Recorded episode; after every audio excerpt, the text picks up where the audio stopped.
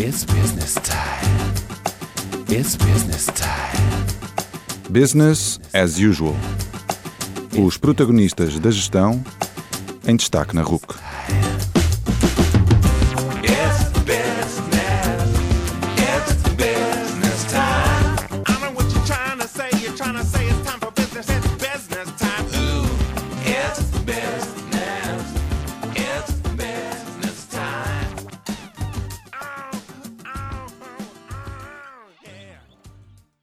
Boa noite e bem-vindos ao 67 Business as Usual. Meu nome é António Calheiros e a minha convidada de hoje é a Diretora de Recursos Humanos da Doutor Finanças, Irene Vieira Rua. A Irene é apaixonada por pessoas e adora o seu trabalho.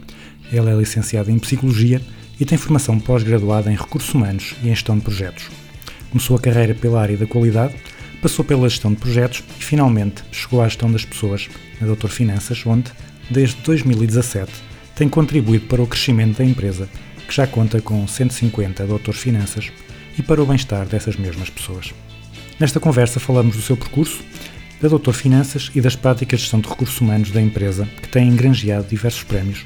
Falamos nomeadamente da recente experiência com a semana de 4 dias e da cultura de proximidade que existe na empresa e que trouxe desafios durante o confinamento. Depois falamos de alguns temas que apaixonam a Irene, como sejam a igualdade de género e a felicidade no trabalho, e acabamos a conhecê-la melhor e com as suas respostas à grelha fixa. Atentem.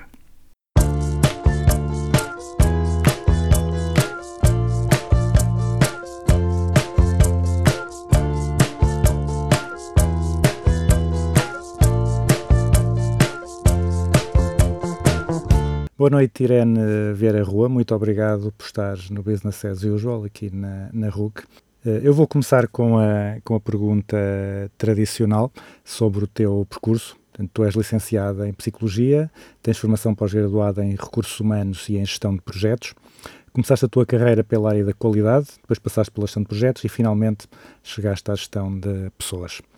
Então, pedia-te para nos contar eh, de que forma é que este percurso corresponde milimetricamente a um percurso que tu gizaste quando eras uma jovem adolescente e quantos anos é que te faltam para dominares o mundo?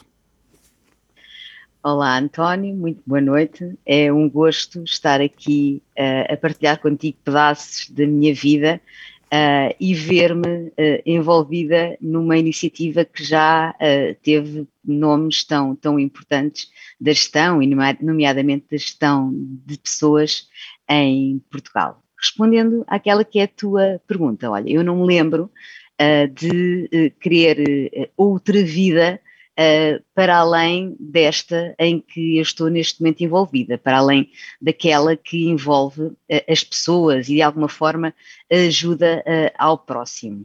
Eu decidi muito cedo que psicologia seria o meu caminho, que iniciaria o meu percurso académico por psicologia, e assim foi.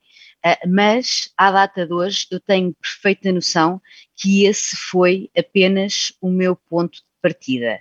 Um, a partir daí muitas coisas aconteceram, fui fazendo outras formações, algumas para me darem uh, outras ferramentas, uh, outras para me abrirem portas. Na realidade, dependendo do momento em que nós estamos profissionalmente, assim vamos encaixando as experiências do ponto de vista uh, académico. No entanto, percebo à data de hoje que todas as minhas tomadas de decisão tiveram as pessoas uh, enquanto uh, meu fio condutor. Foi em função disso que eu fui tomando decisões ao longo da minha vida. Um, mas, na realidade, nada na minha vida tem sido definida a régua, e esquadro, de todo. Eu não sou essa, essa pessoa. Eu sou muito mais emoção do que razão, e isso um, faz com que eu não consiga uh, de todo antecipar determinados passos. Eu tomo decisões na medida uh, daquilo que naquele momento me faz sentido, na medida daquilo que naquele momento faz o meu coração bater mais acelerado. Uh, quanto a dominar o mundo, não sei se é exatamente isso que me move. Aquilo que eu procuro no meu dia a dia é fazer, um, é fazer a diferença na vida das pessoas. e uh, muitas vezes perguntam-nos ah, como é que tu gostavas de vir a ser lembrada. Uh, é, é, é, dessa forma, é unicamente dessa forma. A Irene, enquanto alguém que fez a diferença na vida das pessoas. Eu sinto-me uma privilegiada. Uh, eu faço o que me apaixona, faço realmente o que me apaixona e uh, o privilégio de me poder cruzar diariamente com pessoas que me acrescentam a inúmeros níveis uh, faz com que eu seja uh, profissionalmente muito realizada. Eu acredito que, tanto em contexto profissional como nos demais contextos, a maioria das respostas para, para inúmeras perguntas está nas pessoas e que tudo o resto é, de alguma forma, uma história muito mal contada. Tudo o que seja decidido sem ser com base nas pessoas está muito ao lado daquilo que deveria ser, e é em função disso que eu vou avançando, é em função disso que eu me vou desenvolvendo, é em função disso que eu vou dando um contributo para melhorar o bem-estar daquelas que são as pessoas com quem eu diariamente me cruzo. Uh, antes da, das pessoas, tu estiveste na, na área da qualidade uhum. e na área do, dos projetos. Uhum. Uh, esse foi um, foi um percurso para te fazer gostar mais das pessoas? Foste ganhar competências que são agora úteis para a gestão das pessoas? Como é que, como é que se encaixa essa parte? Olha, essa é uma pergunta fantástica. Pá, se calhar sim, nunca tinha, uh, nunca tinha pensado nisso do modo que tu, que tu colocas, mas se calhar foi um percurso que uh, condicionou, se calhar não, de certeza, que foi um percurso que condicionou muito aquilo que, que sou hoje. E claro, uh, que me deu também ferramentas para eu poder ser, um, olha, mais metódica e mais organizada, que é uma coisa que eu não sou de todo. Ou seja, eu acho que eh, muito provavelmente estes, estas duas experiências que eu tive contribuíram para me dar algumas bases do ponto de vista de, de, de método, uh, que, que, é importante, apesar de se me perguntares se, se ser metódica me define, eu digo-te de, logo de caras que não, de todo. Eu não sou metódica, eu não sou organizada, e se calhar não devia estar a dizer isto, não é? Porque parece que tipo, pá, ser planeado é fundamental, e eu acho que sim, que é fundamental, mas como te disse, eu sou muito mais, muito mais emoção uh, do que razão, e isso sou imperfeita por natureza, uh, e, e, isso faz com que uh, características como a organização não sejam algo que, que eu identifique em mim mesma, mas sim, eu ao longo do tempo uh, em que estive a desempenhar funções na área da qualidade uh, e também na área de, de, gestão, de gestão de cliente e de gestão de, de projetos, eu fui colecionando algumas competências que à data de hoje utilizo. Eu lembro-me lembro de, de, de, um responsável com quem eu me cruzei uh, no, nos tempos em que eu fazia gestão de cliente e gestão de projetos. Um, aliás, eu estava ainda na área da qualidade e um, dentro da mesma empresa, uh, esse, essa, essa pessoa uh, achou que eu poderia desempenhar funções ao nível, ao nível de gestão de projetos e de gestão de cliente e eu nunca o tinha feito e tive curiosidade de perceber porque é que ele achava que eu podia desempenhar uma boa, uh, uma boa função, porque é que eu tinha as skills necessárias para, para desempenhar essas, essas funções. E ele disse-me uma coisa que eu que, que, me vai acompanhar ao longo, ao longo da vida, que é que o que é mais importante é, é a relação. E isto hum, nós procuramos, eh, e quando olhamos para tudo o que é gestão de cliente, isto é algo muito, muito cinzento, não é? Algo muito em cima de resultados, eh, mas eh, a relação está inerente a tudo. É fundamental nós desenvolvermos relação, aproximar-nos das pessoas, estreitarmos confiança com as pessoas e isso acompanha-me até aos dias de hoje, sendo que me parece que é importante em tudo aquilo que eu fiz ao longo do meu percurso profissional.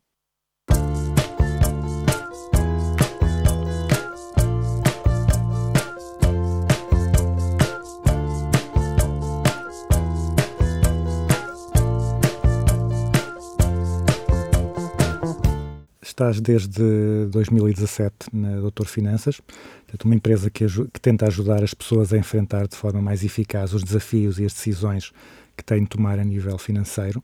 A empresa tem crescido, uh, tem crescido bastante. Em 2020 tinha mais de 120 pessoas e faturou já mais de 5 milhões de euros. Uh, como é que tu explicas este sucesso da Doutor Finanças nos últimos anos? Olha, o Doutor Finanças tem sido um, um projeto uh, muito, muito especial, muito especial por tudo, por tudo, pelo caminho que temos feito, vamos, estamos quase a fazer sete anos, não é? E começámos com três, quatro pessoas e hoje somos mais de 150 pessoas. E este, que é um crescimento que, sem, sem grande contextualização, pode parecer assim algo um, muito repentino, na realidade é algo que uh, entendemos como muito sustentado e muito pensado. E o sucesso uh, deste, deste caminho explica-se por pelos pilares que sustentam aquela que é a nossa estratégia, uh, que são as pessoas. E aqui, quando falamos em pessoas, há dois grupos diferentes de pessoas: os clientes e os nossos doutores. No que aos clientes diz respeito, aquilo que procuramos fazer é ajudar quem nos procura de uma forma personalizada, uh, tanto uh, para melhorar as suas condições ao nível de financiamento, como através de partilha de informação, uh, de ferramentas e de dicas que são disponibilizadas no nosso site, no nosso site e que permitem perceber uh, quem recorre ao nosso site um, ehm, todos os meandros deste, deste mundo tão complexo e às vezes tão de comunicação difícil. Eu acho que existe até aqui algum fim-capé em dificultar um bocadinho a comunicação e nós procuramos fazer o caminho exatamente um, ehm, noutra, noutra frente, que é tirar camadas de complexidade e apoiar desta forma quem a nós recorre a tomarem decisões de uma forma consciente, de uma forma informada. Isso para nós é muito importante, dar ferramentas, não dar o peixe, não é? Ensinar a pescar. É muito importante que isso aconteça. Um, para além de eh, partilharmos esta ajuda, estas ferramentas, simuladores eh, bestiais, nomeadamente o simulador de salário líquido, que é algo fantástico e que uh, é utilizado com muita regularidade. Há uma coisa que é determinante no serviço que prestamos aos nossos clientes, que é a escuta ativa que fazemos. Nós ouvimos, ouvimos os nossos clientes e procuramos melhorar os nossos serviços para que cada vez mais uh, consigamos ir ao encontro daquelas que são as necessidades de quem nos procura. E, no fundo, uh, falar de clientes é falar uh, de, de, de nos colocarmos no lugar do cliente, procurar antecipar as necessidades do cliente e adequar a nossa linguagem à linguagem do cliente. Recorrem a nós inúmeros clientes dos mais variadíssimos um, eh, níveis, níveis académicos, background uh, profissional, e aquilo que procuramos é que é adequar nossa comunicação, o nosso estilo de comunicação, ao estilo de comunicação do nosso cliente, para que o cliente perceba aquilo que nós estamos a passar e que uh, seja fácil e que seja, e que seja informado na hora de tomar a decisão. Em relação às nossas pessoas, a abordagem é relativamente semelhante. Aquilo que nos preocupa realmente é, é o bem-estar das nossas pessoas, é essencial para nós termos uma equipa motivada e com vontade de fazer o melhor pelos, pelos outros. E vamos construindo e percorrendo o caminho juntos, com a participação de todos para que juntos possamos chegar mais longe. É para nós mesmo muito importante uh, valores tão, uh, tão, tão importantes, isto faça redundância, da cooperação e do trabalho em equipa. É realmente importante. E temos tido a sorte de, ao longo do caminho, nos termos rodeado de pessoas muito comprometidas, de pessoas que sabem perfeitamente o que é que é este chavão que nós utilizamos quase diariamente de fazer o bem bem feito, porque é isso que nos move. É, o que nos move é darmos um bom serviço ao nosso cliente e só o vamos fazer se conseguirmos ter pessoas motivadas, pessoas que vistam a bata do doutor Finanças e para isso eu acho que, uh, olha, no limite é ter a noção de que temos de tratar as pessoas como pessoas. E isto parece algo muito simplista, uh, mas se começarmos, se tivermos este ponto de partida, eu acho que tudo o resto vai fluir de forma muito mais fácil e tudo o resto vai fluir no sentido daquilo que vai favorecer as pessoas e se favorecer as pessoas, vai favorecer as organizações. Não temos de ter celeuma na hora de falar de produtividade.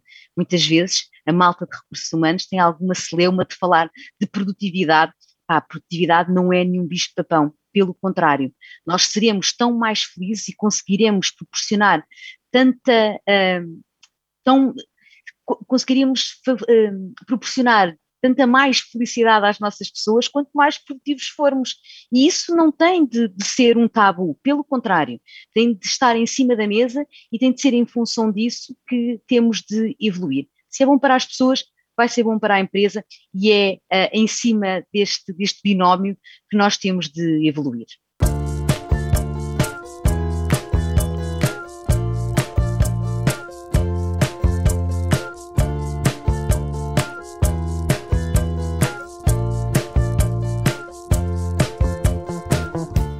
A Doutor Finanças foi considerada pela revista Yuma numa empresa de excelência para trabalhar já falaste uh, genericamente que uh, preocupa-vos o bem-estar das pessoas e tratar as pessoas como, como pessoas, mas uh, em termos concretos, em termos uhum. práticos, quais é que são as, está, as práticas, o que é que a Doutor Finanças faz que mais contribui para esta, para esta distinção de serem uma empresa excelente para trabalhar? O que é que vocês fazem de diferente das outras empresas que, que vos torna especiais?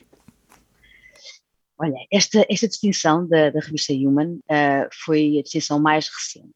Uh, a realidade é que temos vindo a ser distinguidos, uh, nomeadamente pelo Índice de Excelência, há, há três anos consecutivos e sempre num crescendo no que há melhoria das práticas de gestão de pessoas vigentes diz respeito.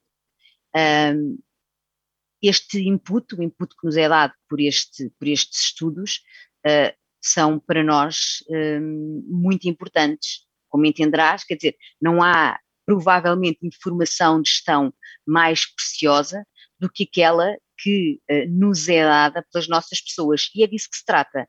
Uh, estamos a falar de um estudo uh, que prevê o contributo de, das nossas pessoas e quanto mais não seja por isso, é para nós de uma importância mesmo muito grande.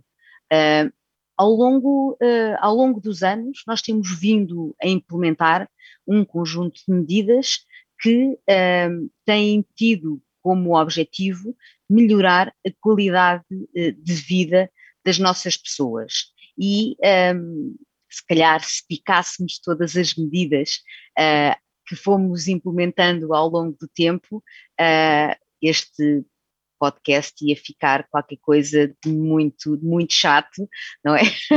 Mas se calhar aquilo que, que, que eu faço talvez, é. Talvez longo, eu... chato não diria, chato não acredito. o que.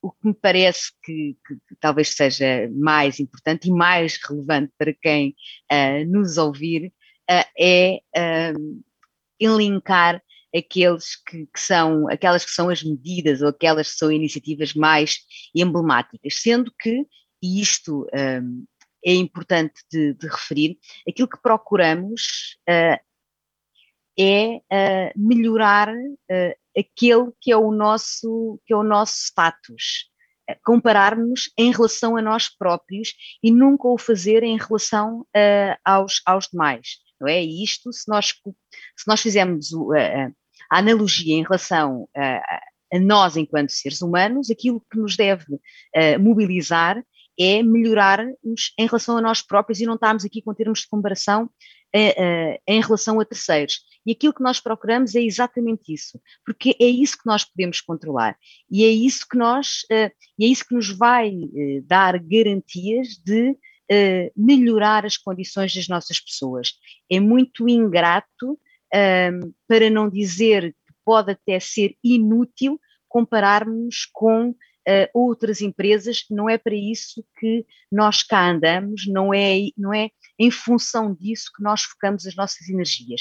É em função daquilo que nós somos, daquilo que nós fomos e do caminho que queremos fazer e das condições que queremos proporcionar às nossas pessoas. Em relação às medidas que temos vindo ahm, a implementar e às iniciativas que temos vindo a desenvolver, eu se calhar destacava uma que foi muito emblemática em, em contexto eh, pré-pandémico, que teve a ver com o facto de nós disponibilizarmos um serviço de babysitting para os filhos dos nossos colaboradores durante todo o mês de agosto. Uh, certos de que o mês de agosto é sempre um mês uh, difícil, em que quem tem filhos tem sempre de fazer um grande malabarismo na hora de uh, identificar soluções para deixar os filhos, não é? porque a maioria das escolas fecha, porque também é difícil fazer gestão de férias dentro da empresa, porque normalmente há uma debandada das pessoas em agosto, porque não têm alternativas. Eu acho que não é porque as pessoas de facto queiram tirar no mês de agosto, é porque não têm alternativas, até porque uh, do ponto de vista de gestão das finanças pessoais, nunca é uma decisão muito acertada ir de férias no mês de agosto, porque os preços disparam. Então, aquilo que procurámos fazer foi disponibilizar um serviço para todas as nossas pessoas que tinham filhos até aos 12 anos, e isto a custo zero para as nossas pessoas, e aquilo que puderam fazer foi deixar os seus filhos com uma equipa de babysitters que estava nos, nos, que estava uh, e esteve o mês de agosto todo nos nossos escritórios um, e onde tinham atividades uh, e que isto fez com que, do ponto de vista de conciliação, as nossas pessoas pudessem ter uma conciliação mais efetiva, tanto do ponto de vista uh, familiar como até pessoal, e fez com que do ponto de vista de gestão das finanças pessoais, também pudéssemos dar aqui um contributo para que as nossas pessoas não tivessem de, um, de, de, ir de férias neste mês que é tão oneroso do ponto de vista financeiro. Uh, procuramos com alguma regularidade, naturalmente que o contexto que estamos a viver um, fez com que não fosse tão fácil juntar presencialmente as nossas pessoas, mas é algo que nós procuramos fazer com regularidade, assim nos seja, uh, assim tenhamos essa, essa possibilidade, fazer iniciativas de team building muito periódicas. Agora, neste contexto pandémico, aquilo que temos uh, procurado fazer é juntar as pessoas à distância, não é? Porque não temos de estar distantes, apesar de estarmos cada um em sua casa, não temos de estar distantes, é fundamental nós continuarmos a criar pontes, é fundamental nós continuarmos a, juntar as pessoas e é fundamental nós continuarmos a dizer presente. Nós estamos aqui, apesar de estarmos uh, à distância, uh, a uma distância a que não estávamos habituados. E isso é outra coisa que também procuramos uh, alimentar, que é gerir e alimentar a proximidade. Isso para nós é fundamental. Eu dou este exemplo com inúmeras, dou este exemplo inúmeras vezes, tem a ver com o facto nós conhecemos muitas empresas com inúmeros PECs de felicidade organizacional uh, fantásticos, não é? E são sempre empresas que estão muito bem cotadas no que a felicidade organizacional diz respeito, e a tentação poderia ser uh, olharmos para os tais PECs de felicidade dessas empresas e adaptar à nossa realidade.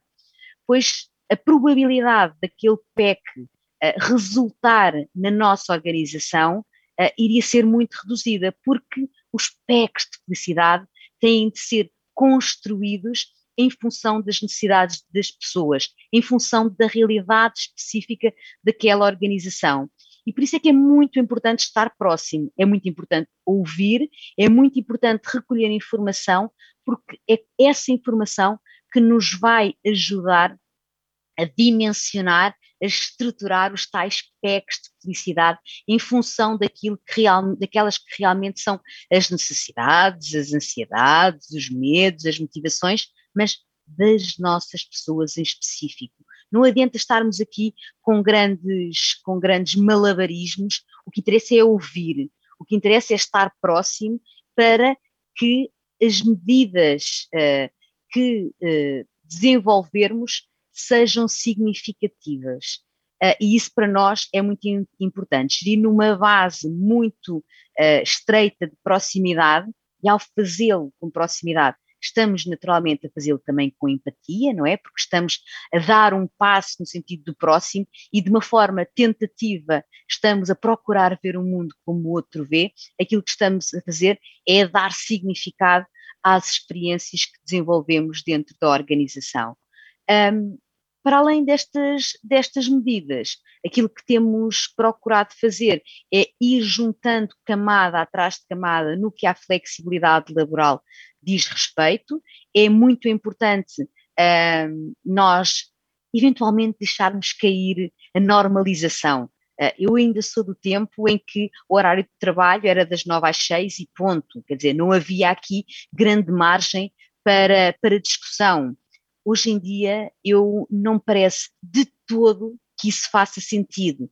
Nós temos de ajustar as medidas, e eu falei da flexibilidade do horário de trabalho, mas existe todo um, todo um, um portfólio de medidas de flexibilidade que é passível de ser, de ser implementado.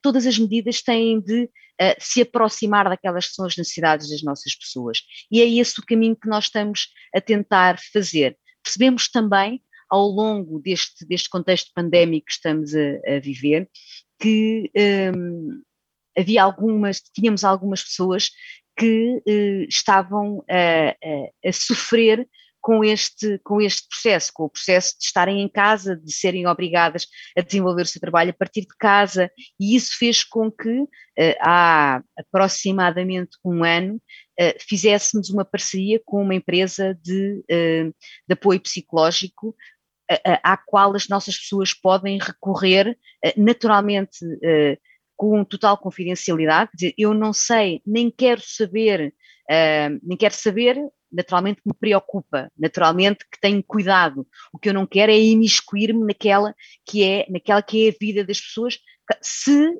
as pessoas não o querem, não, não querem dar conta, e por isso o que estamos a fazer é providenciar esse serviço, mais uma vez, a custo zero, para as nossas pessoas, uh, para que possam uh, ser acompanhadas e para que a saúde mental, uh, para que possamos dar um contributo para que a saúde mental possa de alguma forma ser normalizada, sabes? Eu acho que é mesmo importante que o façamos, é mesmo importante nós colocarmos a saúde mental exatamente com a mesma importância que a saúde física. É, isso parte muito de cada um de nós, parte muito de uh, tomarmos consciência de que uh, o ser humano é um, um, ser humano que encerra em si mesmo um conjunto de dimensões e a saúde mental e a saúde física são duas delas. E não podem ser, uh, uma não pode ser priorizada em relação à outra, são as duas importantes e as duas têm de ser uh, tratadas e têm de ser dadas atenção com, ehm, com a importância que realmente têm. E depois temos a semana de quatro dias que, que, veio, que veio a público e que de facto foi, foi um, um piloto que nós desenvolvemos em agosto e que de facto tem, uh, tem sido uh, alvo aqui de muita atenção, não só pelas nossas pessoas, não é? que foi, foi algo uh, importante e gerador de muita motivação, mas também pelas, por todos os meios de comunicação social e pelas empresas de uma forma geral. E assim, de uma forma resumida, resumida, entre aspas. É. Então, Pronto, seriam aqui as, as iniciativas que eu identificaria.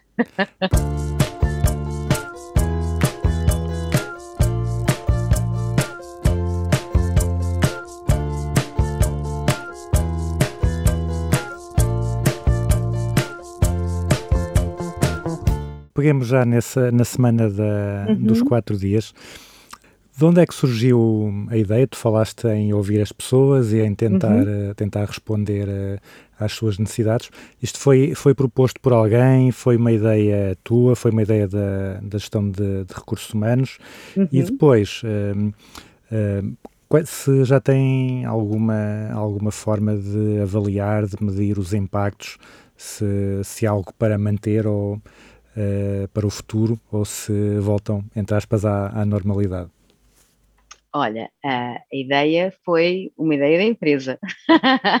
Isto não há aqui ideias, não há ideias de, de recursos humanos, há ideias, é discutido, o tema é discutido, ah, percebe-se ah, o impacto potencial na vida das nossas pessoas, como é que isso potencialmente pode vir a ser recolhido e avança-se. O Doutor Finanças é aquela empresa que ahm, onde não há nenhum problema ah, em errar. Aliás, errar faz parte da equação. Ah, o que não quer dizer que, neste caso em, em específico, ahm, errar faça parte da equação. Eu acho que esta foi uma decisão muito, muito acertada. E foi ah, tomada com o intuito, com um único intuito, de melhorar a vida das nossas pessoas.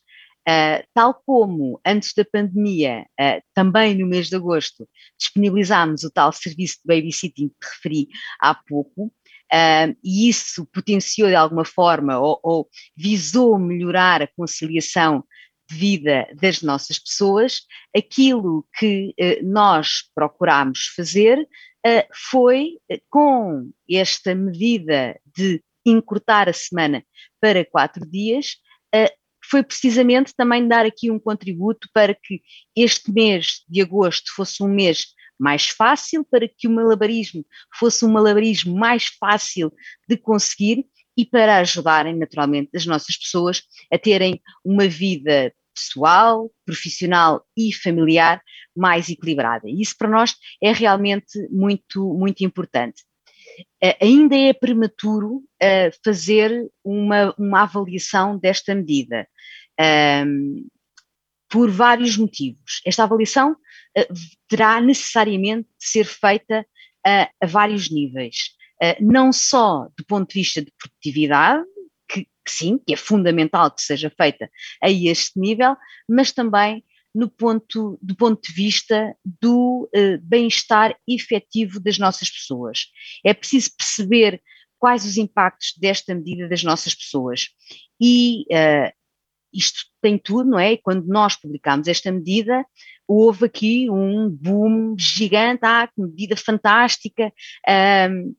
No entanto, uh, é mesmo muito importante que as pessoas percebam que agosto Uh, é um mês muito atípico. E se nós encurtarmos a semana para quatro dias, também uh, as pessoas que estavam a trabalhar, muitas estavam de férias, as que ficaram a trabalhar ficaram com os processos de quem estava de férias. Ou seja, isto fez que, do ponto de vista de uh, cadência de trabalho, existisse um maior, um maior volume. E isso não nos pode ser indiferente. é preciso perceber realmente o impacto desta medida na vida das pessoas, os desafios com que se depararam, as limitações que sentiram, e isso não é algo que consigamos uh, determinar olhando apenas para uma folha de Excel, de todo. Uh, há também aqui outra, outra, outra vertente que necessita de ser avaliada, que tem a ver com o nível de serviço entregue ao cliente até que ponto é que, uh, com menos um dia de trabalho e com as, os nossos especialistas, com os processos, uh, responsáveis pelos processos daqueles especialistas que estavam de férias, até que ponto é que nós conseguimos entregar exatamente o mesmo nível de excelência aos nossos clientes. E estes são provavelmente as três, os, três, os três pilares que têm de ser analisados e, como, como calcularás, não é algo que nós termina o mês de agosto e olha, vamos lá perceber como é que, vamos lá colocar os Excel a trabalhar, vamos lá começar a tirar indicadores, não é, não é assim, não, nós não conseguimos fazê-lo de uma forma imediata, se em relação à produtividade é relativamente fácil, em relação tanto a, a ao bem-estar real das nossas pessoas, como ao nível uh, de excelência entregue ao cliente, uh, não é uma coisa imediata. Em relação ao futuro, uh, acredito, uh, e tudo está alinhado no sentido de se repetir esta medida, até porque, como te disse, agosto é um mês em tudo atípico. Tipicamente, do ponto de vista de produtividade, agosto é o, o, mês menos simpático a mim faz-me sentido olhar para um mês que, do ponto de vista de produtividade, seja, uh, seja mais simpático, não é? E perceber, uh, com todas as pessoas a trabalharem, sem grandes oscilações do ponto de vista de, de, de número de pessoas na operação, como é que esta semana de quatro dias vai impactar. E isso, para mim, é, é, é importante. É avançar no mês em que não tínhamos questões tão marcantes como aquelas que tivemos em agosto, que é um período marcadamente de férias.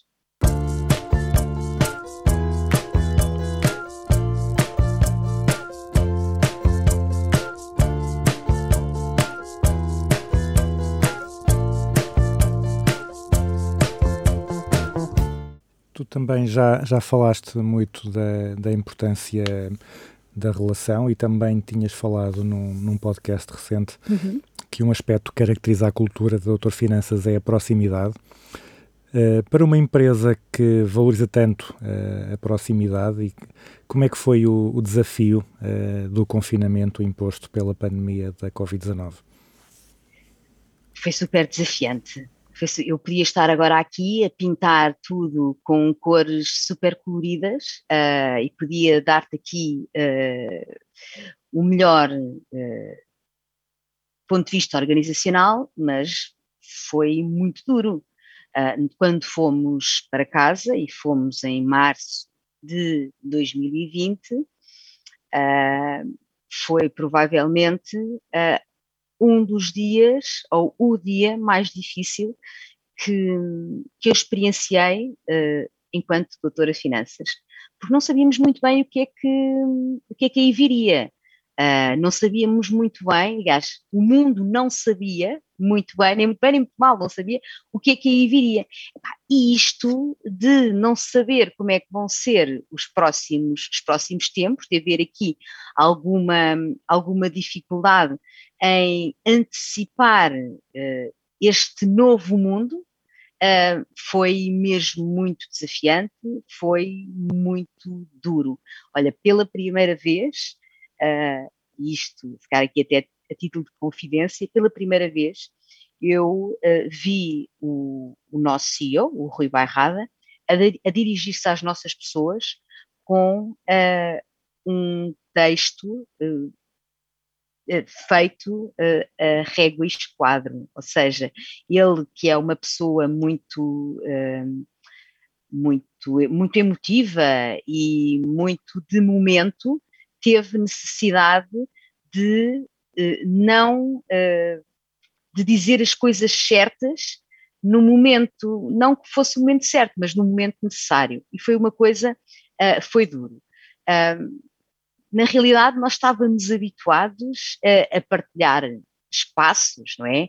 A ver caras, a sentir o mood das nossas pessoas, uh, e isso mudou um ambiente, um ambiente destes, não é? é? é? importante nós vermos as pessoas, é importante muitas vezes nós olhamos para determinada pessoa e percebemos de caras que se passa alguma coisa e deixamos de ter essa, deixamos de ter uh, isso.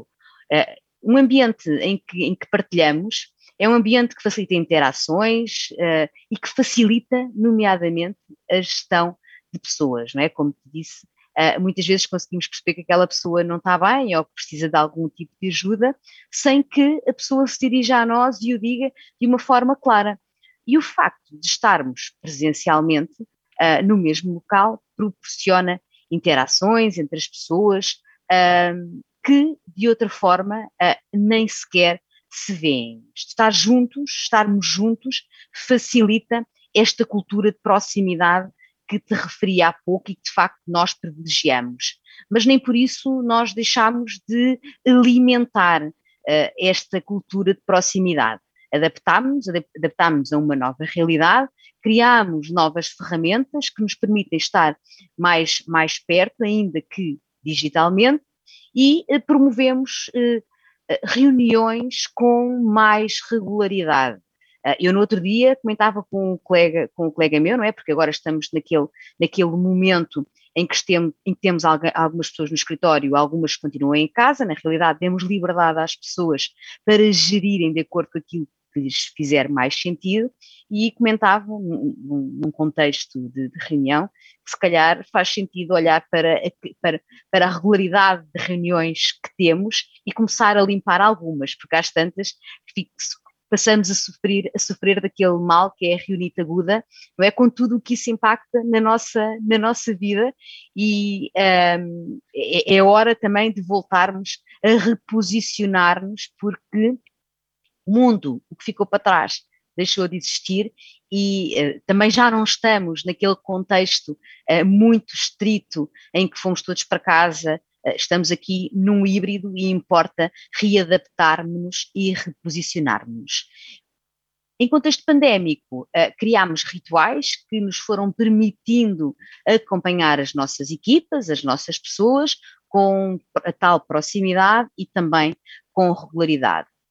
Criámos ah, fóruns, criámos momentos que nos permitiram estar mais próximos, perceber dores, perceber alegrias das equipas, ah, desenvolvemos iniciativas com toda a empresa ah, para estarmos juntos. Esse é o mote, mas depois desenvolvemos pá, webinars tão, tão distintos como webinars sobre saúde mental, uh, webinars sobre, sobre, sobre sexo. Tivemos um webinar com a Tânia Graça que foi fantástico, que, onde falámos sobre, sobre sexo, uh, onde dinamizámos um consultório do amor e foi uh, tão, tão, mas tão interessante.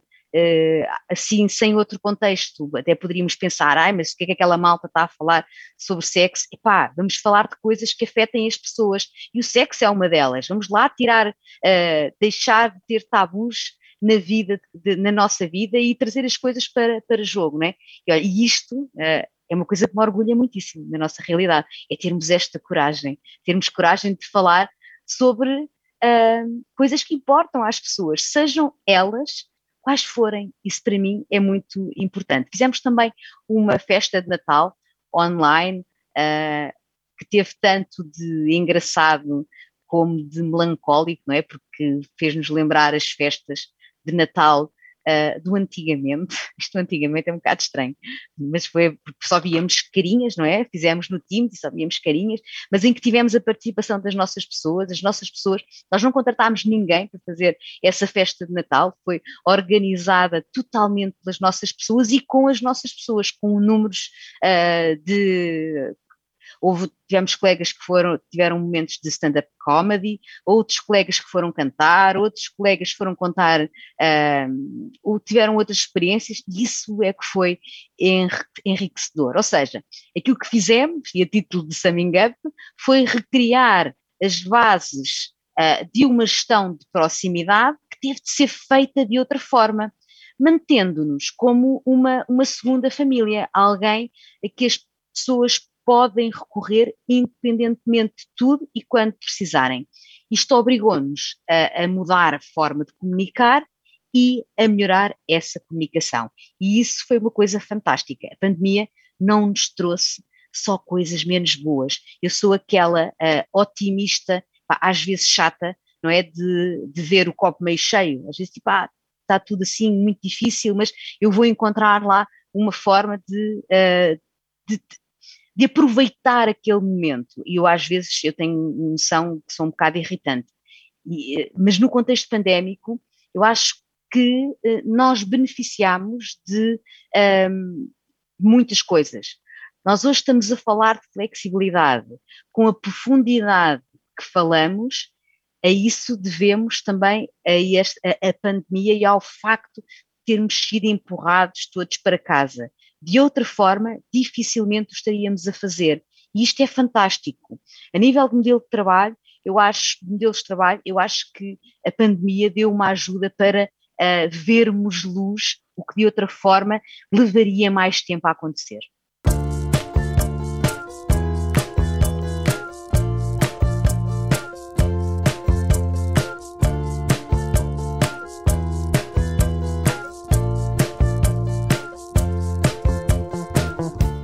Outro tema que já, já te ouvi abordar eh, várias vezes é a igualdade de, de género. Eh, como é que tu vês a situação atualmente? O que é que tu achas que tem melhorado? E quais é que achas que são os principais desafios ainda existentes? António, esse é um dos meus calcanhares daqueles, ou seja, e é uma, é uma luta, é uma luta minha, ah, não, não acho, nunca achei que ah, a igualdade, de, a igualdade de género é isso mesmo, a igualdade de género. Aqui não há ninguém melhor que ninguém. E até parece um bocado ingrato, sabes? Parece uh, nós estamos a falar de igualdade de género na nossa realidade quando uh, nós temos presenciado a tantos atentados aos direitos das mulheres, um, temos sido, na, na, realidade, temos sido bombardeados com atentados aos direitos das mulheres uh, através da comunicação social. Um, e isto até pode, até pode dar aqui a sensação de que as desigualdades que experienciamos nos países ditos mais desenvolvidos, e aqui eu incluo Portugal, são supérfluas, são, são, são fúteis. No entanto, um, naturalmente que há desigualdades que são mais, são, são mais duras de gerir, são muito difíceis de engolir, todas as desigualdades são difíceis de engolir. Há outras uh, que de facto uh, são atentam aqui a um conjunto de, de, outras, de outras questões, o que não faz com que a, a luta pela igualdade de género nos países mais desenvolvidos uh, seja seja seja menor não cada um, à medida do caminho que tem de fazer, deverá uh, fazer uh, essa, essa luta. Sendo que mulheres e homens são diferentes. Biologicamente, nós somos diferentes. Ponto final. E está tudo bem. Não há nenhuma questão a este respeito. O que não está bem é quererem fazer-nos acreditar que somos diferentes no que a direitos humanos diz respeito. Isso é que não está bem. Porque a igualdade entre homens e mulheres é uma questão de direitos humanos só. É uma questão de direitos humanos, condição de justiça social, uh, sendo que é, no meu entender, também um, um requisito fundamental para a igualdade, para o desenvolvimento e também para, para a paz. A igualdade de género uh, prevê que numa sociedade os homens e as mulheres gozem exatamente das mesmas oportunidades, dos mesmos direitos, dos mesmos rendimentos e, claro, das mesmas obrigações. Mas devem beneficiar das mesmas condições, tanto no acesso à educação, como nas oportunidades de trabalho, como no acesso à saúde, como no acesso ao poder. Uh, Perguntas-me como, como é que eu acho que nós estamos eu quero acreditar que um, nós estamos melhores do que estávamos um, há uns anos atrás. E não só quero acreditar, como uh, está patente, nomeadamente uh, num estudo que foi feito pelo Fórum Económico Mundial, uh, que Portugal subiu 13 lugares no ranking da igualdade entre homens e mulheres, mesmo num ano que foi muito duro, mesmo num ano uh, em que a pandemia uh, nos engoliu e, uh, do ponto de vista global, não foi um ano feliz no que a igualdade de género diz respeito. Nós estamos a fazer o nosso caminho. Aquilo que mais me preocupa, naturalmente, é eu não consigo viver na minha bolha, eu não consigo olhar sou uma privilegiada, hein? sou uma privilegiada, existe muito caminho para fazer, mas comparativamente a outras realidades, eu sou uma privilegiada. E eu não, mas não consigo viver nesta bolha e achar que, ok, está tudo bem, vamos só uh, limar aqui algumas arestas. Uh, Incomoda-me verdadeiramente os atentados que têm uh, acontecido, que acontecem todos os dias, não só nos últimos, nos últimos têm, têm vindo a público, mas de uma forma geral. e isso preocupa-me. Para teres uma noção, Uh, eu acredito que o caminho está a ser feito no sentido da igualdade, mas fruto de uma herança tão, tão pesada, aquilo que se estima é que serão necessários uh, ah, 135 anos antes de chegar à paridade no plano económico, político e na saúde. E isto é uma coisa que nos devia preocupar. Ou seja, é, isto não são, não são, eu não acordei hoje de manhã e lembrei-me, olha, deixa lá ver qual é um, número fixe para, para, para, para dar ao António. Não é isso, não é? Isto estamos a falar de dados, não é? Que são veiculados pelo Fórum Económico e Mundial e um, que dão conta desta, deste desequilíbrio, deste desfazamento imenso. O caminho está a ser feito, uh, eu quero acreditar que, que, está a ser feito no sentido de encurtar uh, ano após ano este desfazamento, pois ano após ano naturalmente vai ser importado, se faltam 35 anos para o ano, ideal é que sejam 134, mas eu quero acreditar que vamos incutir aqui maior celeridade a este, a este número que não nos deve orgulhar e que não serve ninguém, não serve as mulheres e também não serve os homens. E eu acho que é disso que, que se trata e é em cima disso que nós temos, nós temos de evoluir. Este não é um tema de mulheres, este é um tema de uma sociedade que se quer justa, que se quer sustentável e que se quer uma, uma sociedade de respeito pelos direitos humanos.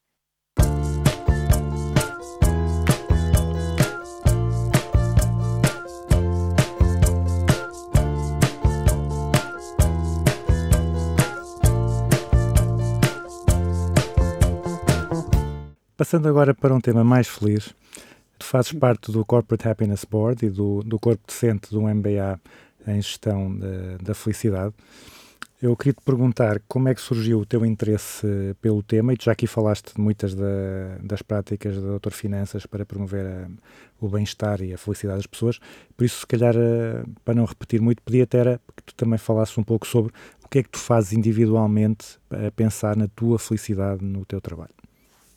Ok. Olha, pegando a tua pergunta, uh, eu, uh, assim, de forma muito simplista, aquilo que eu costumo dizer às pessoas, e digo várias vezes, é, uh, é tão fácil de perceber que pessoas mais felizes são mais produtivas.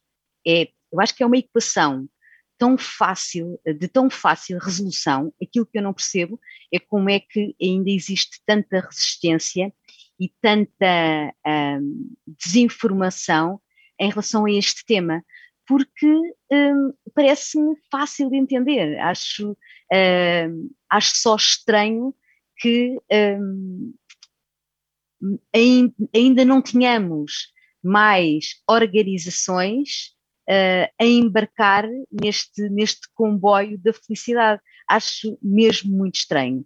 Uh, até porque atualmente uh, as organizações que mais se destacam uh, e mais competitivas são, estão a adotar cada vez mais técnicas de gestão que uh, visam promover a felicidade uh, em contexto de trabalho e, desta forma, reconhecendo aquela que é a sua importância, tanto para o desenvolvimento humano como para o desenvolvimento organizacional. Um, do, ponto de vista, do ponto de vista um, de geração que nós uh, estamos atualmente a integrar no mercado de trabalho, uh, eu acho que esta é uma inevitabilidade, porque acho que estes novos profissionais uh, têm, entendem a carreira como um meio e não como um fim.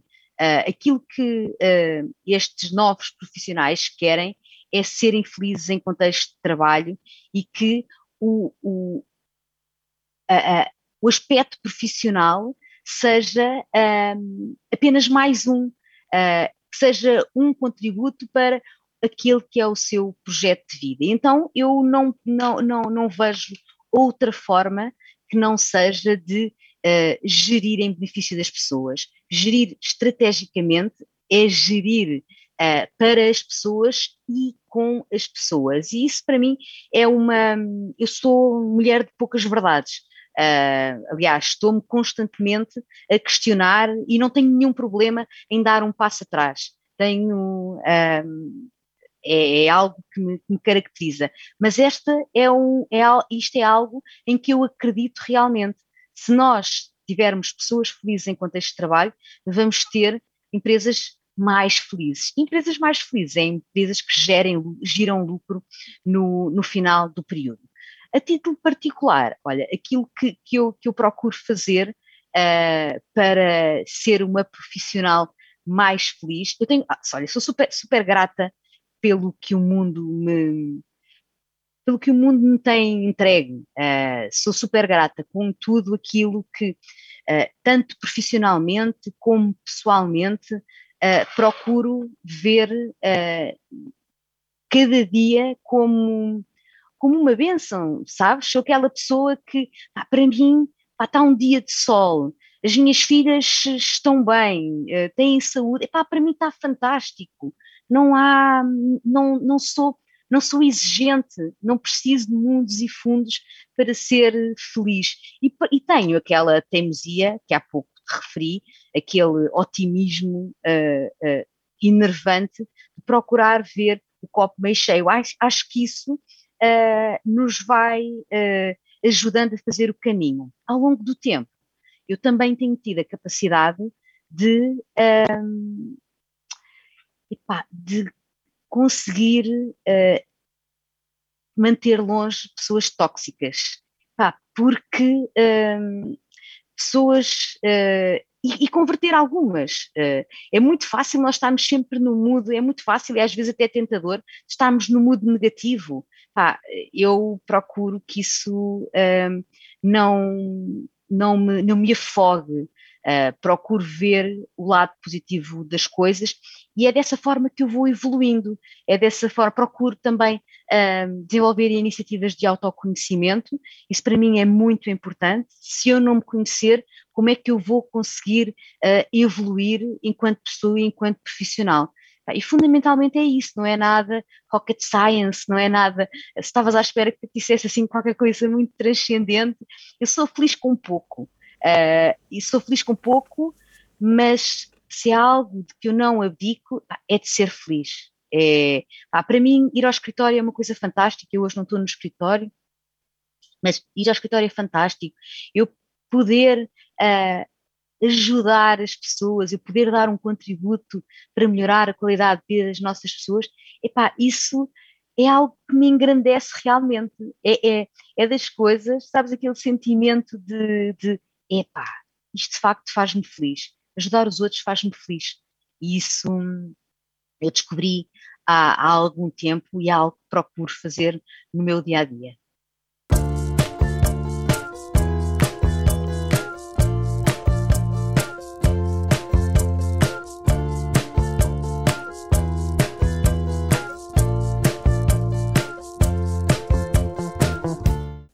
Agora vamos passar para temas ainda mais pessoais e a, a, primeira pergunta é como é que é um dia normal na tua vida e como é que seria o dia ideal?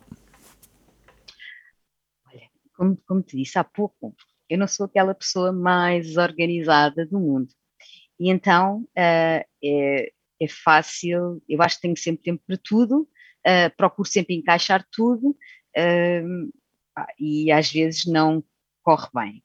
Mas este, tirando uh, de parte estas, este, isto, que é, que é, o que é, aquilo que eu procuro fazer tá, é conciliar a minha vida pessoal, familiar e também a minha vida profissional.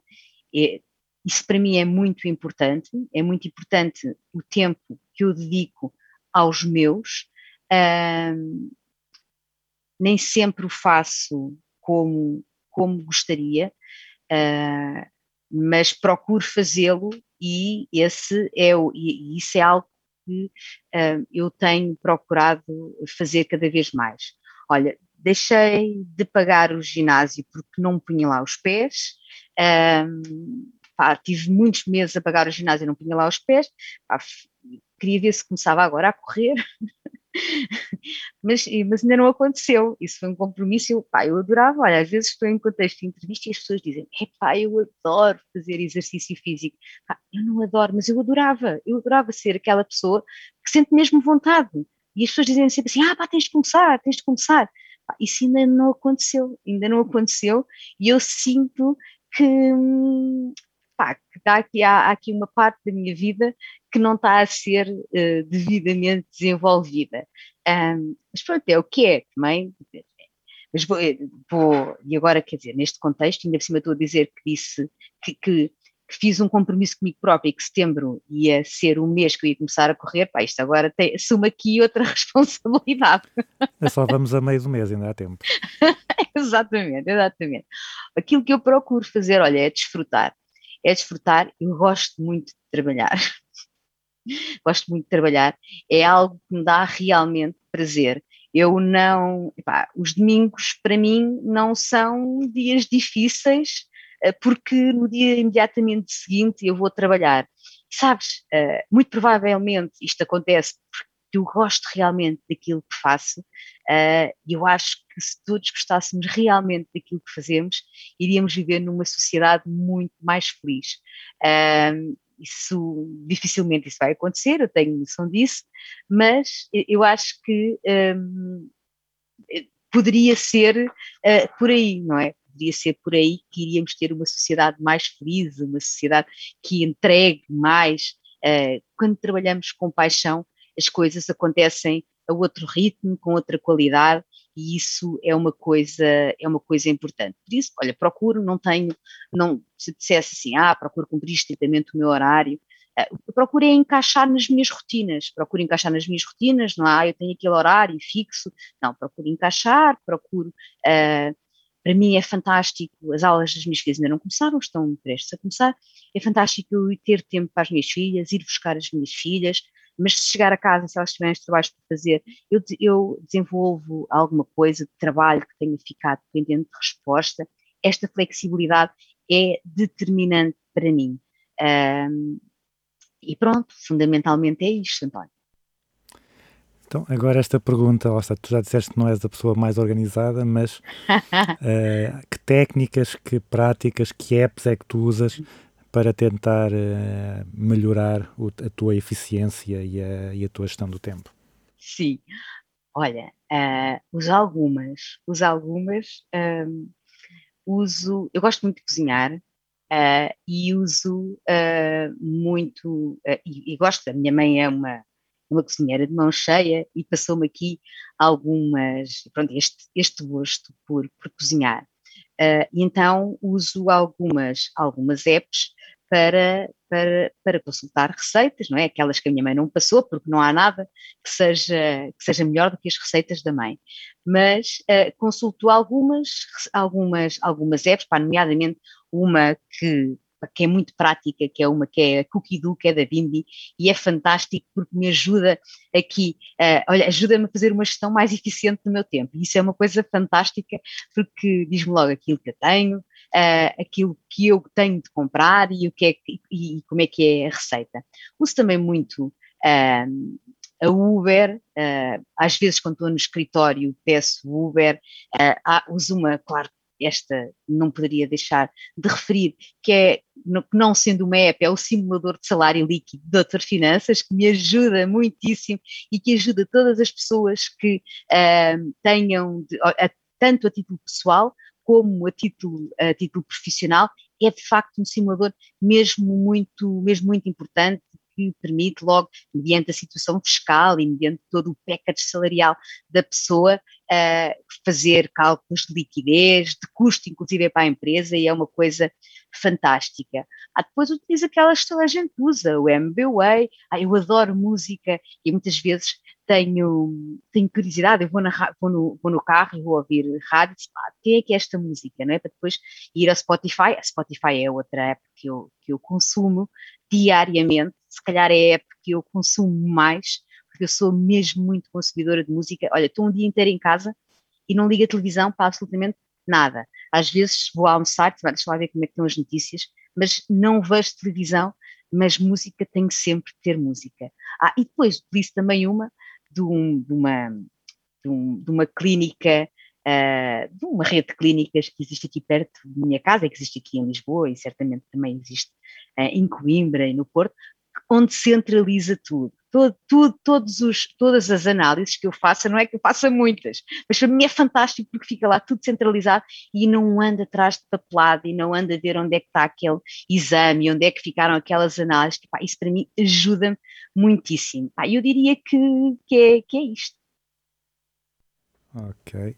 Então, e agora ao contrário, que tarefas é que tu insistes em fazer, mesmo sabendo que se calhar podias delegar ou que não são a forma mais eficaz de, ou, ou mais eficiente de utilizar o teu tempo? uh, não sei se cozinhar é uma delas, até porque se eu não cozinhasse aqui em casa ia ter uh, outra dificuldade, porque o meu marido não é, uh, não é muito dotado uh, para, para a cozinha, é, é, é assim, é dotado para, para, para arrumar a cozinha, por exemplo, mas para cozinhar não é. E eu acho que ficamos em muito melhores mãos se for eu a assumir os, as refeições aqui em casa. Mas olha, uma coisa que, a, a qual eu dedico muito tempo e que às vezes faz com que uh, eu uh, com que eu não tenha a melhor gestão de tempo, mas que eu também não estou a pensar mudar, é o tempo que eu dedico em sede de entrevista. Um, para mim é impensável fazer uma entrevista em meia hora. Impensável. Eu, quando vou para uma, para uma entrevista, um, para mim, aquela é praticamente a primeira interação que nós temos com, com, aquele, com aquele candidato, e a partir do momento em que a pessoa manifesta interesse em ser um doutor finanças, a partir do momento em que nós agendamos entrevista, ela merece uh, igual respeito e dedicação uh, comparativamente a um dos nossos. E eu vou-lhe dedicar todo o tempo, até porque o meu, a forma como eu um, encaro as entrevistas, para mim isto é um processo bidirecional. Eu quero integrar a melhor pessoa na nossa organização, mas aquilo que eu estou à espera do outro lado é que faça as perguntas que entender e que perceba também se o doutor Finanças é a organização para onde quer vir trabalhar e que no final daquela entrevista que terminemos com maior conhecimento, tanto eu em relação ao candidato, como o candidato em relação à empresa.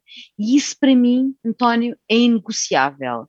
Eu não vou poupar tempo em sede de entrevista, eu não vou poupar tempo a conhecer a pessoa, até porque a decisão que está ali em cima da mesa é uma decisão que acarreta muita responsabilidade. E uh, repara, mesmo que a entrevista seja uh, uma hora e meia, o que é uma hora e meia para aferirmos das reais mais-valias daquela pessoa? Aquilo, a, a entrevista uh, é um processo por amostragem um, e parece-me realmente que temos de dedicar, e eu continuarei a dedicar, apesar de muitas vezes isso ser penoso para mim do ponto de vista de gestão eficiente do tempo, mas continuarei a dedicar o tempo necessário para esclarecer aquelas que são as minhas dúvidas, para conhecer o candidato e para esclarecer todas as dúvidas dos candidatos. E isso para mim é realmente importante. Quando tu tens que aprender alguma coisa nova, uma nova competência, perceber um novo conceito, alguma nova ideia que tenha surgido, como é que tu costumas fazer? Uhum. Olha, eu leio, leio muito, um, estudo, estudo muito, eu adoro investigar. Às vezes é até um exercício um, tramado de se fazer, porque um,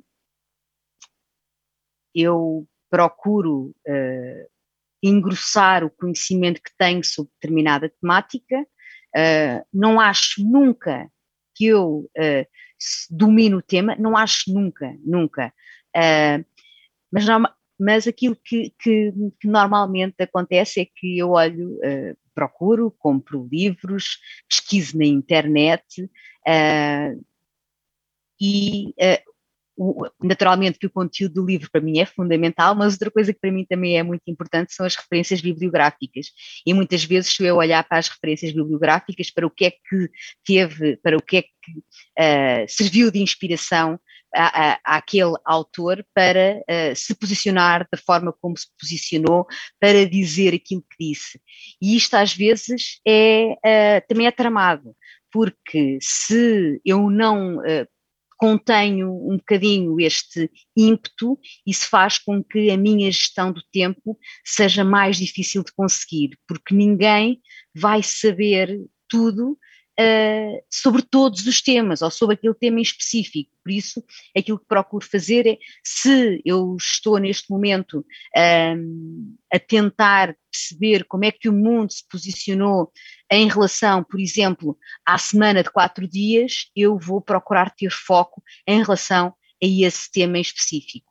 Se eu estou a procurar saber sobre determinada temática, vou procurar manter o foco, porque às tantas isso é um embrulho que eu dificilmente vou conseguir uh, resolver e dificilmente vou conseguir ser produtiva e conseguir tirar conclusões. Mas, mas leio muito, estudo muito, uh, investigar é uma coisa que eu gosto mesmo de fazer. Um, ehm, e é, sendo que é fundamental definir prioridades e perceber que tema é que é prioritário e que queremos atacar naquele momento.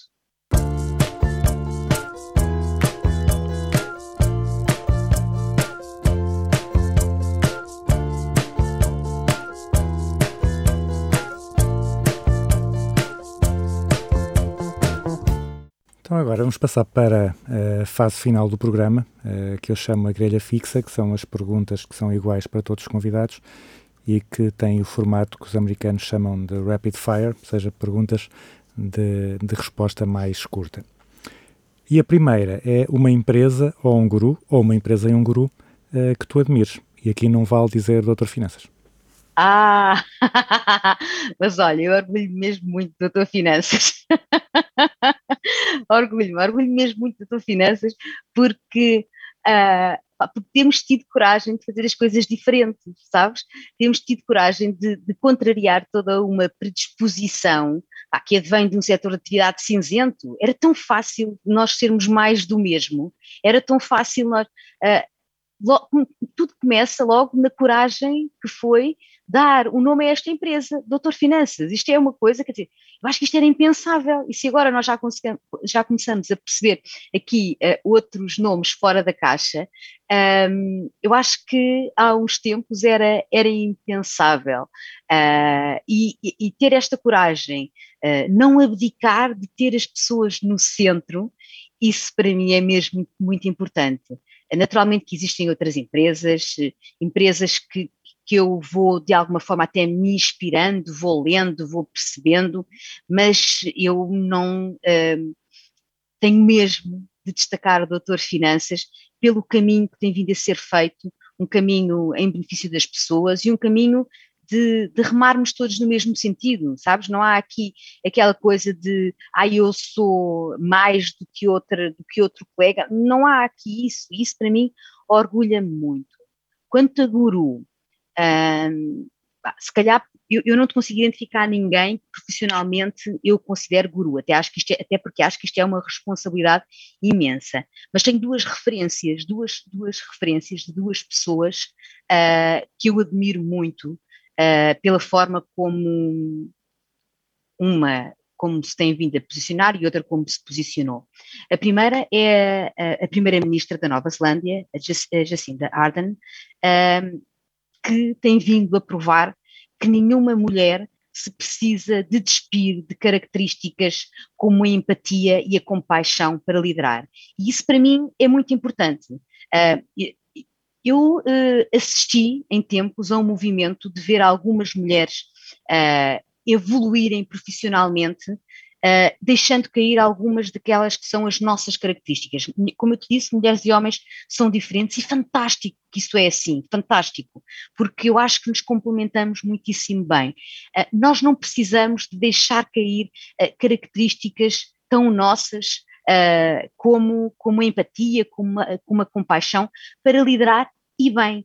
Eu acho que, que a Jacinda Ardern tem sido um exemplo nesse sentido e tem-no feito em benefício das suas pessoas, sem abdicar de força, porque uma coisa não implica a outra e, e, e é para mim uma grande, uma grande referência.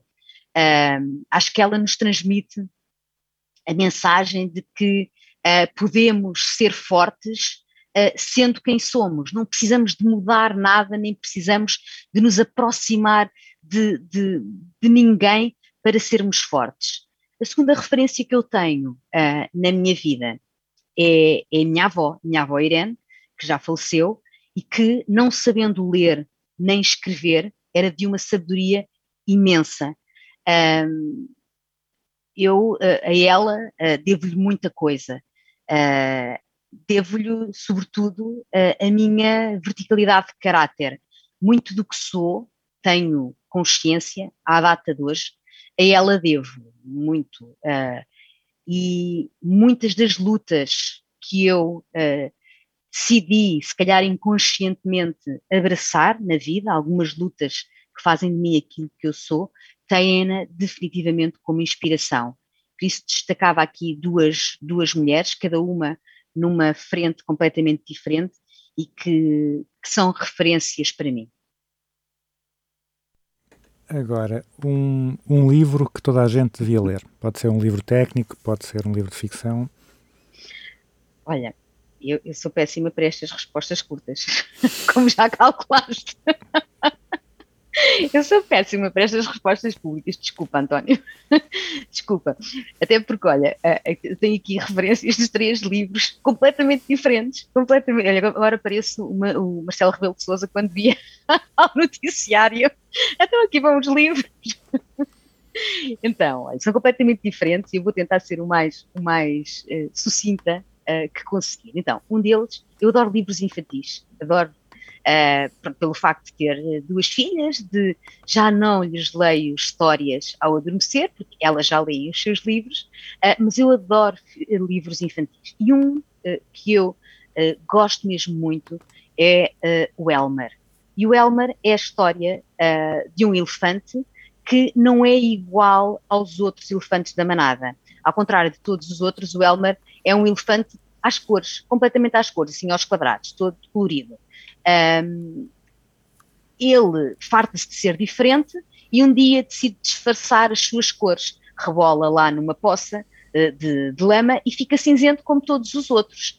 Um, depois ele acaba por, por, perceber que ser diferente é uma coisa uh, muito positiva. Uh, e isto eu acho que é uma história infantil, mas que todos os adultos deviam ler e, sobretudo, interiorizar ser diferente é bom, ser diferente acrescenta, ser diferente uh, é algo que nós devíamos, inclusive, estimular. Esta é a minha primeira, a minha primeira referência.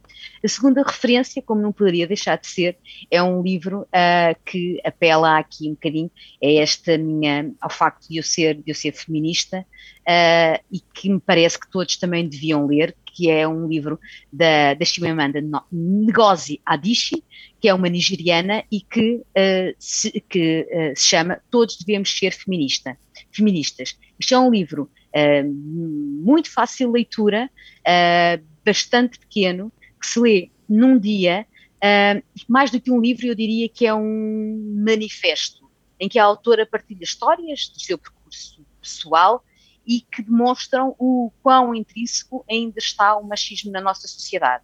Eu, este livro também me parece completamente diferente do Elmer, mas que é um livro de leitura obrigatória.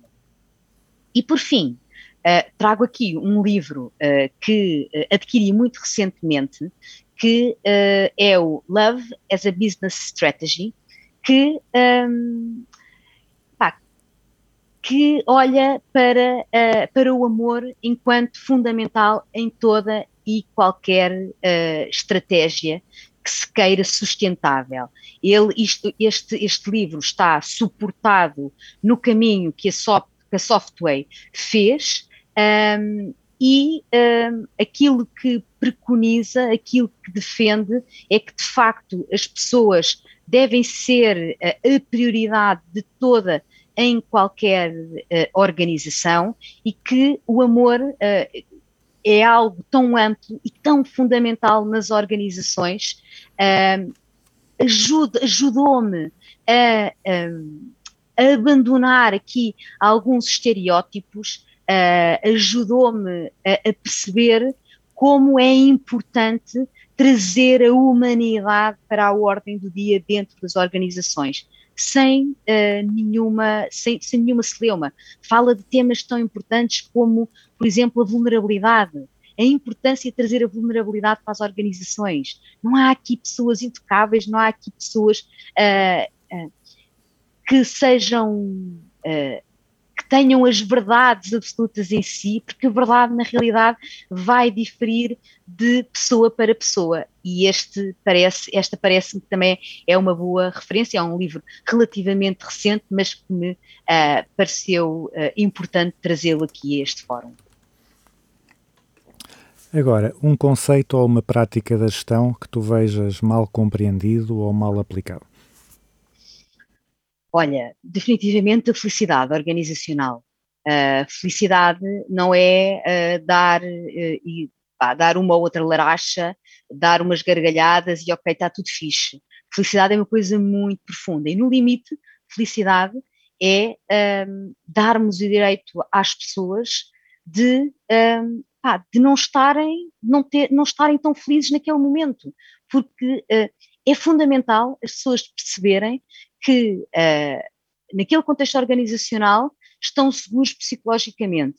E uh, a segurança psicológica atinge-se por um conjunto de, de, questões, nomeadamente pelo direito a não estar feliz. O, o, conceito de felicidade organizacional está muito em voga, como tu sabes. Uh, ainda bem que, está, que se fala de felicidade em contexto organizacional. Uh, às vezes é preciso uh, é preciso falarmos destes conceitos, apesar de com alguma uh, contra-informação, para eles se tornarem uh, parte da realidade. É um bocadinho quando nós estamos a querer mudar o nosso comportamento, há ali um momento em que parece que a coisa é um bocadinho. Uh, que, não conseguimos ser tão, tão seguros e que não conseguimos ser tão. Um, não conseguimos que o comportamento de facto eh, seja, seja, nos seja seguro. Uh, e uh, eu acho que em relação à felicidade organiza organizacional é esse o caminho que nós estamos a fazer. Primeiro uh, achou-se que, ah, que sim, que se calhar era o caminho, depois como algumas um, existem aqui algumas frentes que entendem a felicidade de uma forma, uh, de uma forma diferente e que não uh, com muitas purpurinas, sabes, com muitos confetes e felicidade não tem necessariamente a ver com isso. Naturalmente temos de celebrar, naturalmente tem a ver tem de existir momentos dedicados uh, à celebração, mas a felicidade é muito mais do que isso. Existem uh, estudos muito, uh, muito importantes em torno da felicidade organizacional e é em cima disso que devemos evoluir, ancorar a teoria à prática e fazer evoluir. Por isso, eu acho que há aqui alguma, alguma confusão. Felicidade não é uh, dar umas larachas, não é pôr uns puffs e uns matraquilhos e a coisa evolui. É muito mais profundo do que isso e por isso é que me parece que temos um caminho a fazer no sentido de uh, normalizar uh, a felicidade e de trazê-la para a ordem do dia sem ser com estes subterfúgios todos.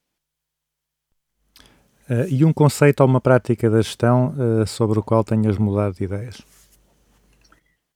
Olha, a, conciliação profissional, familiar e pessoal é algo que uh, eu já assumi uh, tanto para os meus como para mim, mas nem sempre assim foi. eu já trabalhei muito, muitas horas, não tenho noção de que tenha trabalhado melhor. E isso é algo que me parece importante trazer para cima da mesa. É fundamental o equilíbrio nós não somos uh, exatamente mais produtivos em proporção à, quantidade de horas a mais que nós trabalhamos. Isso é treta, isso é bullshit, nós, isso não acontece. E isso é algo que eu procuro ah, passar internamente.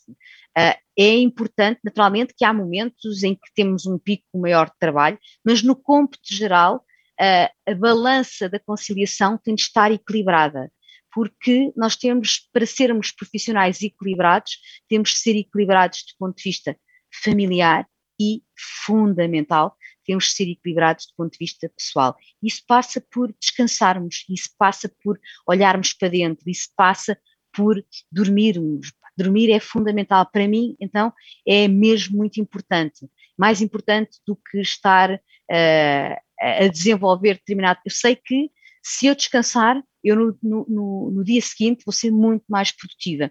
E é isso que procuro passar eh, e fazê-lo também através do exemplo. Liderar pelo exemplo, de pouco adianta eh, nós pro- procurarmos transmitir isto para as nossas pessoas se depois não o fizermos, se depois não dermos o exemplo, porque vai ser, haver sempre a expectativa de, ah, se calhar se calhar a expectativa é que eu trabalhe mais horas, mas não, a expectativa é que trabalhemos melhor e trabalhar melhor não é trabalhar mais horas. Se nós colocássemos um cartaz à entrada ou à saída de todas as faculdades de gestão do país, ah, com uma frase para os estudantes ah, lerem todos os dias, que frase é que achas que deveria ser? Olha, eu sou movida à paixão e eu acho que isso ajuda, hum, ajuda muito no caminho uh, que, que queremos para nós. Uh, se calhar colocava um cartaz a dizer que uh, a decisão certa é aquela que fizer o teu coração bater de forma mais acelerada. Isto porque eu acredito que só conseguimos ser realmente bons quando aquilo que nos move é paixão. E podemos eh, não perceber isso logo de, de imediato. Podemos cair no erro de tomar decisões do ponto de vista de percurso, uh, percurso académico, que são aquelas que a sociedade está à espera que tomemos. Uh, meu pai gostava que uh, eu tivesse enverdado pela arquitetura, pela arquitetura ou por direito. Eu teria sido péssima, tanto como arquiteta como advogada, uh, porque, porque não é isso que me move. E quando nós somos, uh, quando as decisões que tomamos são tomadas em função daquilo que nos apaixona, tudo, sendo, tudo tende a ser mais fácil, tudo tendemos a ter muito mais discernimento e tendemos a ser muito melhores profissionais. Se nós queremos ser os melhores, não tenho nenhuma dúvida que é em função daquilo uh, que faz bater o nosso coração de forma acelerada que nós temos de tomar as nossas decisões. Pode demorar algum tempo, epá, que tome, que leve esse tempo, porque mais vale uh, nós levarmos algum tempo uh, até uh, identificarmos aquela oportunidade de emprego fantástica do que levar toda uma vida a fazer algo que nos destrói. E, e claro, e depois encontramos pessoas que vivem uma angústia enorme com as, as segundas-feiras, não é? Segunda-feira é sempre um dia péssimo, dizem que, pá, isto, olha, cá estamos nós, mais um dia para a reforma. Ah, não é suposto, não é? Uma experiência de trabalho uh, é importante que seja uma, uma, uma experiência que, uh, que, seja, que seja positiva, não é? E que te dê, que te dê uh, fuel para o teu dia a dia e para seres plena e para seres, para seres preenchido enquanto ser humano. Então, finalmente, vem a pergunta mais difícil, que é uma música para concluir o programa. Pois, olha, como não poderia deixar de ser, eu, eu depois escolho uma música, mas eu trago aqui três.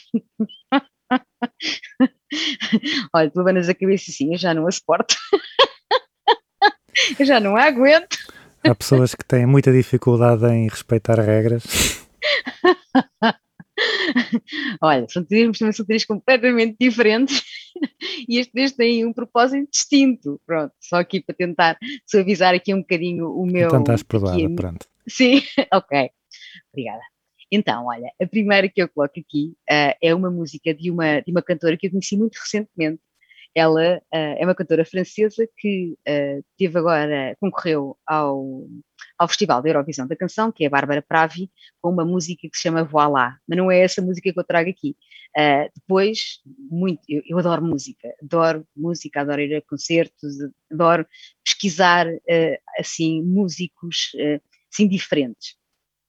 E ela tem uma, uma música que se chama Cher, eu não sei se é exatamente assim que se pronuncia, até porque ela é francesa, mas pronto, ah, é como se fosse cadeira em inglês, mas isto é em francês. E, e isto é um testemunho musical ah, muito poderoso e feminista que no fundo celebra a liberdade, a liberdade de uh, dispormos, de cada um de nós dispor do seu corpo e que incentiva uh, a cada um se aceitar uh, exatamente como é. E esta é uma música, e mesmo o videoclipe, é um, é um videoclipe muito forte que, pronto, que a mim me cativou imenso.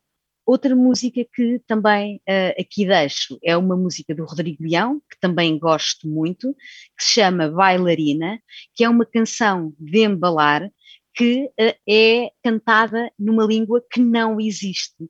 Uh, é cantada pela sua, pela sua filha. aquilo que, que se procura transparecer nesta, nesta música, no fundo, é, o facto dela ser cantada com palavras que não existem sublinha todo, todo o mistério, todo o mistério do som, um som mais espiritual eh, e, eh, na realidade, nós há, há, há sentimentos que a música nos transmite e que não precisam de estar consubstanciados, não precisam de estar traduzidos em, em palavras. E, e aqui, e esta música é exemplo disso mesmo. E por fim, se calhar é esta que eu escolho para terminar aqui a nossa conversa, é uma música de um português também que eu admiro muito, uh, que é o Jorge Palma.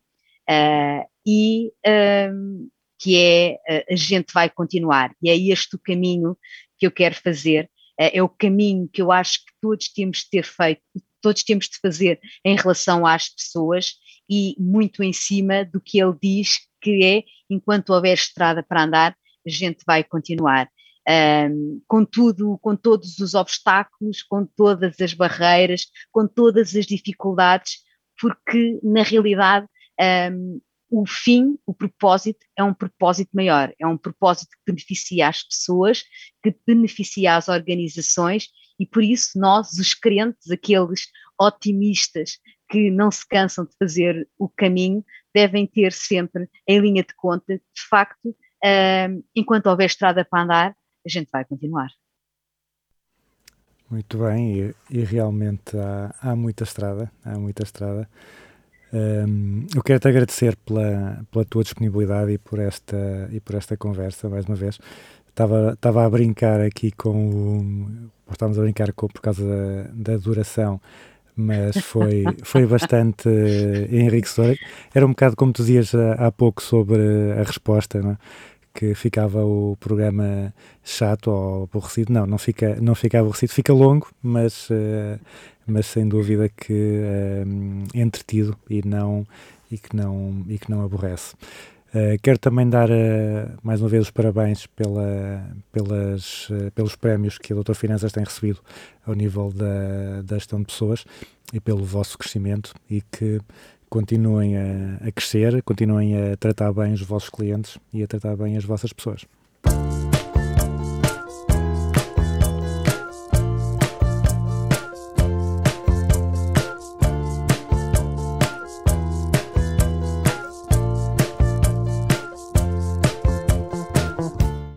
E assim concluímos o Business as Usual número 67 com Irene Vieira Rua. Uma conversa em que pudemos confirmar o seu entusiasmo e otimismo irritante. O Business as Usual regressa para a semana. Entretanto, fiquem com Rodrigo Leão e a sua bailarina.